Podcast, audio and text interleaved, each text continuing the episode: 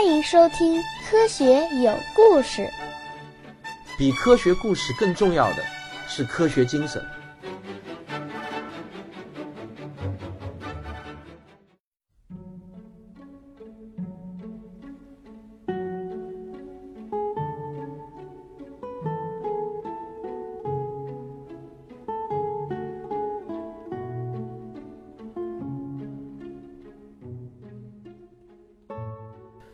各位亲爱的朋友们，我终于满血复活了。今天给大家继续讲时间的形状。上一期呢，卓老板替我代班了一期，讲到了以波尔为首的哥本哈根学派提出了互补原理。这个原理是说呢，原因固然会影响结果，但结果也一样会影响原因。波尔的这个言论一出啊，这个爱因斯坦是真的坐不住了。他写了一系列的文章，还在公开的会议上和波尔辩论。他认为波尔已经从一个物理学家变成了一个形而上的哲学家。波尔的理论哪里像是一个物理学嘛，简直就像是一种哲学，还是带伪字的。爱因斯坦虽然对实验结果也同样感到很震惊，但他认为一定会有一个温暖的、符合经典世界观的理论去解释这些看似不可思议的现象。只是我们还没有找到这个理论罢了。另外呢，他对物理学家的实验方法也提出了一些质疑。他认为所有的实验结果只能作为一种统计上的近似，并非是颠覆了自己所信仰的因果律和实在性的直接证据。但不管怎么说呢，这个双缝干涉实验对爱因斯坦一个中心两个基本点中的两项内容都造成了严重的冲击。我们至少可以说是冲击吧，整个物理界从此就产生了大混乱。从此以后呢，狼烟四起，天下不再太平。你要知道，这个世界的所有物质从本源上来说都是由基本粒子，也就是量子构成的。如果量子是不确定的，那么是不是由量子构成的我们也是不确定的呢？最惊人的一次实验是一九九九年，有一组物理学家在奥地利做的。他们用六十个碳原子组成了一种叫做巴基球的东西，用这个巴基球来模拟双缝实验，结果他们同样得到了神奇的干涉现象。现在的这个科学家们呢，又设想用更大的病毒来做双缝实验。病毒从某种意义上来说已经是生命体了，或许呢他们会具备意识，不知道他们会如何体验这种同时通过了双缝的感觉。那么说到这里呢，我就想把那个谢耳朵的话再给大家回顾一下，你看看这一次你是否能够听懂谢耳朵的那个唠叨了呢？谢耳朵在《生活大爆炸》的第一季的第一集的第一秒，他是这样子开始说的：如果有一个光子通过了两个狭缝的平面，只要观察了其中的任意一个狭缝，那么光子就不会同时通过两条狭缝；但如果不进行观察，那它就会同时通过两条狭缝。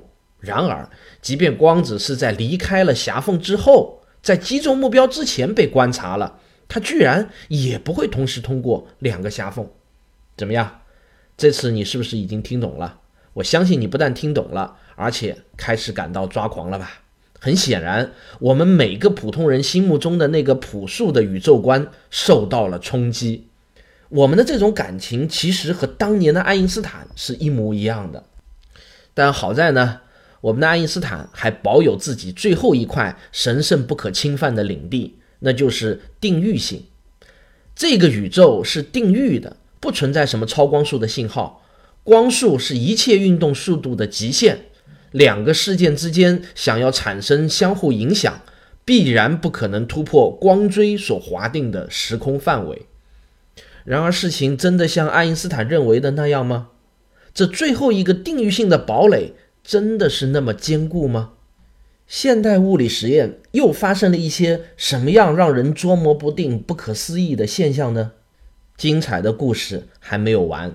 这次呢，请大家跟着我一起回到一九三五年的五月，在那一年，爱因斯坦同两位年轻的美国物理学家，一个叫波多尔斯基，一个叫罗森。他们一起呢，就在美国有一本著名的物理杂志，叫《物理评论》。在第四十七期，他们一起发表了一篇论文。这篇论文的名字叫做《能认为量子力学对物理实在的描述是完备的吗》。这篇论文在物理学界、哲学界引起了巨大的反响。在这篇论文中，他们提出了一个名垂千古的思维实验。这个实验呢，就以论文的三位联合作者的首字母来命名，称之为 EPR 实验。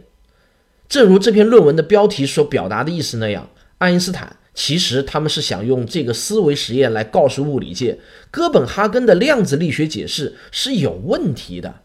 这个实验简单来说呢，就是这个样子的啊。这里我插一句啊，我呢会把这个实验尽可能的用通俗化的语言给大家描述一下。我略去了很多难懂的术语和数学公式，虽然呢在精确性上是有所下降的，但是呢它的精髓是大差不差的。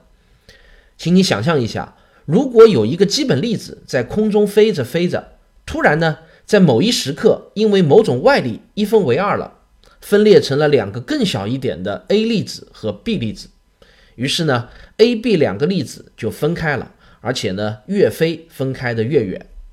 当它们分开的足够远的时候，我们去观测 A 粒子的自旋。所谓的自旋啊，就是基本粒子它的一个特有的一个属性啊，并不是说真正的它旋转。我们一观测 A 粒子，就可以确定它的自旋的这个方式。这个时候呢，根据大家都公认的某个守恒公式，我们可以知道 A 粒子如果是左旋的，那么 B 粒子呢必定是右旋的。否则呢，就违反了物理学中的某个守恒定律，这个呢是不可以想象的。那么，我想请问波尔先生啊，这是爱因斯坦反问波尔的啊，如果量子的运动按照你们所谓的不确定原理来讲的话，那么在我们观测 A 粒子之前是不确定的。那么 A 粒子的自旋方式一旦确定是左旋的时候，B 粒子是怎么知道自己必须是右旋的呢？它们之间难道会有超光速的信号在通讯吗？还是说你要用神秘主义的语气告诉我说这两个粒子之间存在着某种心灵感应呢？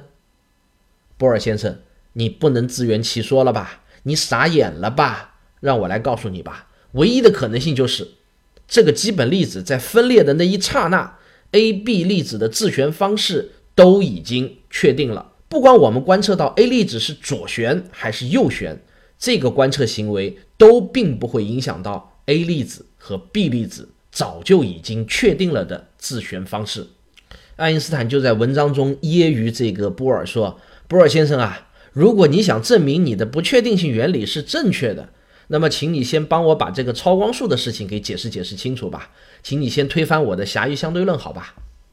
大家要知道啊，在爱因斯坦讲出上面这番话的时候呢，已经是狭义相对论发现的二十年之后了。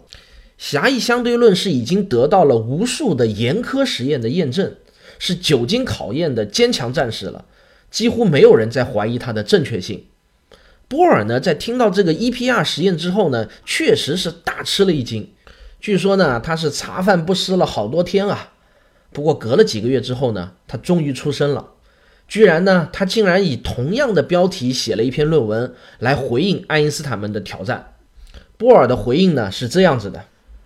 波尔说：“狭义相对论我是不反对的，但是这里面的关键问题在于，粒子 A 和粒子 B 在你爱因斯坦看来是不同的两个粒子，但是在我波尔的眼里，它们却是同一个粒子，它们仍然是一个完整的整体，它们从未分开过。不论它们相隔的有多远，它们都是一个整体。两个量子啊，是难分难解的纠缠在了一起，组成了一种叫做量子纠缠的状态。”这种纠缠与空间距离无关，哪怕它们分别位于宇宙的两端，它们也是难分难解的纠缠在了一起。这就称之为量子的纠缠态。因此呢，它们之间根本就不需要什么超光速的信号，就能确保达成一致。一个左旋，另外一个必定就右旋。在我们观测之前去讨论它们俩到底是左旋还是右旋是没有意义的。我们只能认为他们俩同时处在左旋和右旋的两种状态中，观测行为本身就是结果的一部分，没有观测这个行为就不会有左右旋的结果。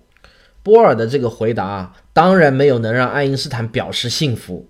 在爱因斯坦看来，波尔虽然没有反对相对论，没有承认超光速，但是他放弃了物理世界的客观实在性，这是唯心的，是形而上的哲学，是不能容忍的。就这样，爱因斯坦和波尔都急切地盼望实验物理学的高手们能够把这个 EPR 实验真的给做出来，互相都想让对方心服口服。但是呢，这个实验说起来容易，做起来那可真是难如上青天啊！最难的呢，倒不在于检测量子的自旋状态，因为很多基本粒子都是带电的，自旋的方式是可以被检测出来的。但是最难的其实却是在于如何确定是左还是右。你可能一下子没有想通啊，茫然地问我：“这很难吗？”是的，相当之难，而且几乎没可能。现在我想请你想象一下，如果在你的手里面有两个白色的球。注意啊，这个球是纯白色的，上面任何标记都没有。这两个球不论从什么方向、什么角度看过去，都是一模一样的。现在呢，你把这两个球平放在手里面，让它们一个逆时针转动，一个顺时针转动。然后呢，你把这两个球随手就这么给往外扔出去。然后有人捡到了这两个球，你想一想，那个人能不能判断出这两个球当初在你的手上的时候？转动的方向是相同的呢，还是相反的？很显然是不能的。原因是我们这个世界是一个三维的世界，两个球在扔出去的过程中都不知道翻了多少个跟头。等到了别人的手里的时候呢，谁知道这两个球到底是怎么个翻滚过了呢？球上又没有任何的标记，不管从哪个方向看过去都是一样的。所以在别人手里的时候。在那个人的眼里看来，这两个球的自旋方向有可能是朝着任何方向的。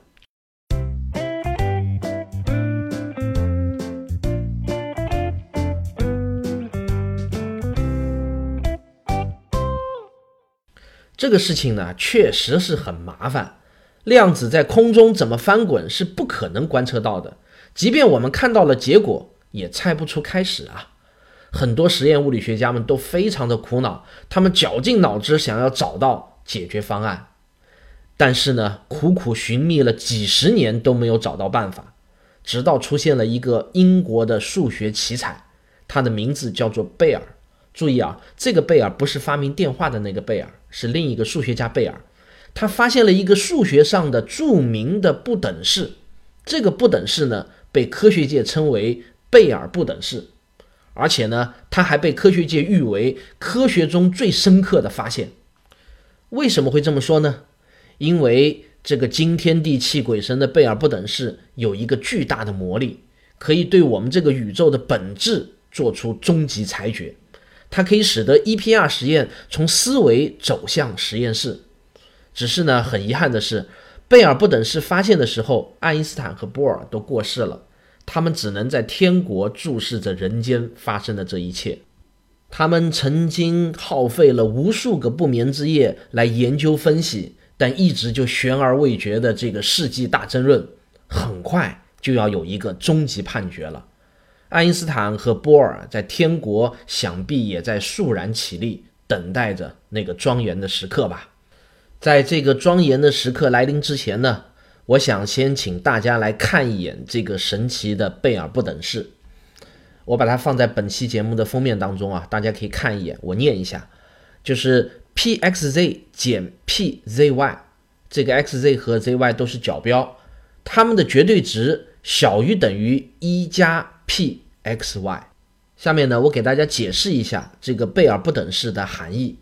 绝对值符号，我想不用我多解释了吧，初中就学过了。而小于等于符号也不用我解释了，关键是那个 x y z 的下标到底是什么意思？这个 x y z 啊，其实是代表着空间中朝着 x y z 三个方向去测量的意思。也就是说，我们拿到一个小球，我们可以从正面看过去，也可以从侧面看过去，当然也可以从上往下看，从下往上看。总之呢，我们要取三个固定的方向看过去，记作 x y z。随便你取哪个方向都可以，但是一旦定下来了就不要变。然后呢，我就要解释一下这个 p 是什么意思了。这个 p 呢，称之为相关率。什么是相关率呢？我不知道大家有没有看过这个金凯利演的一个电影，叫《楚门的世界》啊，这是我自己非常非常喜欢的一部电影。里面呢有这样子的一个令人难忘的经典镜头，这个楚楚门啊就坐在车里头看着车窗外的世界，然后嘴里就念念有词。这个他的朋友就过来问他：“你在看什么呢？”楚门说：“请注意啊，很快就会有一个抱着花的女人经过我的面前，然后一分钟后呢，必定会有一辆黄色的甲壳虫小汽车开过。”我今天已经观察了整整一天了，绝对是这样子的。不信我们等着看。结果呢，果然如这个 Truman 预言的那样，把他的这个朋友啊就给吓坏了。那么在这个镜头里面呢，女人的出现和汽车的出现这两件事情的相关率就是一，也就是说，只要女人出现，必定就会有一辆汽车出现。这事呢，板上钉钉，绝对不会错。相关率其实就是 A 事件出现和 B 事件出现之间的相关联程度。如果是零呢，表示两者完全没有关联；百分之五十呢，就表示如果 A 事件出现十次，那么则有五次会出现 B 事件。这个 P X Y 代表什么意思呢？就是说，我们从 X 这个方向去测量量子的自旋状态，和从 Z 这个方向去测量量子的自旋状态。得到的结果的相关率，这里面呢，我又要插一句了啊，量子的自旋其实并不是真正的左和右的概念，量子本身呢也并不是一个小球，它们的自旋其实是正和负这样的概念，当然呢，其实也不是严格意义上的正和负，总之说起来实在是太复杂，其实呢，不好意思，我也不是太懂。但是我们没有必要去搞得那么清楚了。总之，作为一个科普节目，我们只要知道有两种相对的状态就可以了。比如说，飞过来十个量子，我从 x 方向测量过去和从 y 方向测量过去有八次都是同为正，那么我们就认为 p x y 等于零点八。当然了，我们可以认为同为正是相关，也可以认为一边正一边负是相关，这个呢都无所谓。只要所有的标准都一致就可以了。那么了解了这个 P 的概念后呢，我们就很容易理解贝尔不等式了。它的意思呢，其实就是说，如果飞过来一个量子，我们从 x、y、z 三个方向去测量这个量子的状态，最后计算各个方向的相关率，不管我们测量多少个量子，其最终的结果必然要符合以上的贝尔不等式。这里呢，我想特别说明的一点是，贝尔不等式是用严格的数学手段给推导出来的，而数学我们都知道，它是凌驾于物理学之上的规律。这个贝尔不等式在 EPR 实验中的含义就是说，如果两个量子是在分开的那一瞬间就已经决定了自旋的方式的话，那么我们后面的测量结果必须符合贝尔不等式。假如上帝是爱因斯坦所想象的那个不扔骰子的慈祥的老头子，那么贝尔不等式就是他给这个宇宙所定下的神圣戒律。两个分离后的量子绝不敢违反这个戒律。其实呢，这根本就不是敢不敢的问题，而是这两个量子在逻辑上根本就不具备这样的可能性，因为这是数学嘛。数学是这个宇宙中最深刻的逻辑规律。如果我们测量的结果不符合贝尔不等式，那又说明什么呢？那只能说明两种可能：第一，真有超光速的信号存在，两个量子之间瞬间就可以互相知道对方的状态；第二，量子的自旋状态不是一个客观实在，在我们观测之前不存在确定的状态，只有在我们观测之后，它的状态才能够确定。于是我们看到，上帝的这个最终命运取决于 EPR 实验中量子的各个方向上自旋状态的测量结果。如果贝尔不等式是仍然成立的，那么爱因斯坦就会长吁一口气，这个宇宙终于又回到了温暖的经典的轨道上。但如果贝尔不等式不成立了，那么我们的上帝就会摘下慈祥的面具，变身为靠概率来玩弄宇宙的赌徒。用科学的语言来讲的话呢，那就是要么放弃定域性，要么放弃实在性，这两个不可兼得。到底要放弃哪一个呢？你自己选择，但必须要放弃一个。这里面还有一个特别有意思的事情是，这个提出贝尔不等式的这个贝尔，他其实是爱因斯坦的忠实粉丝啊。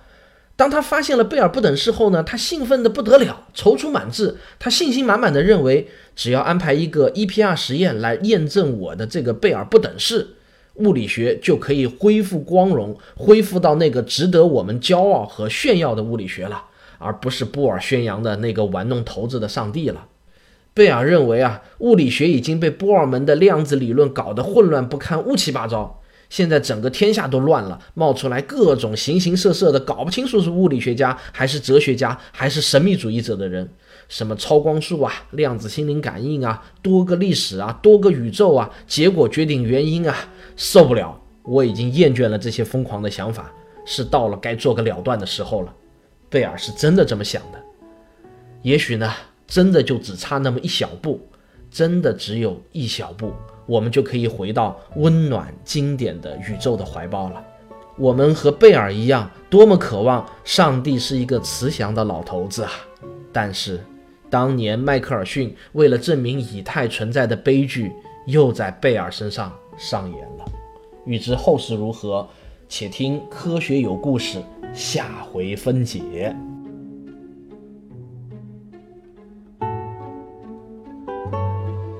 我是卓老板，我是吴京平，我是汪杰，我们是科学声音。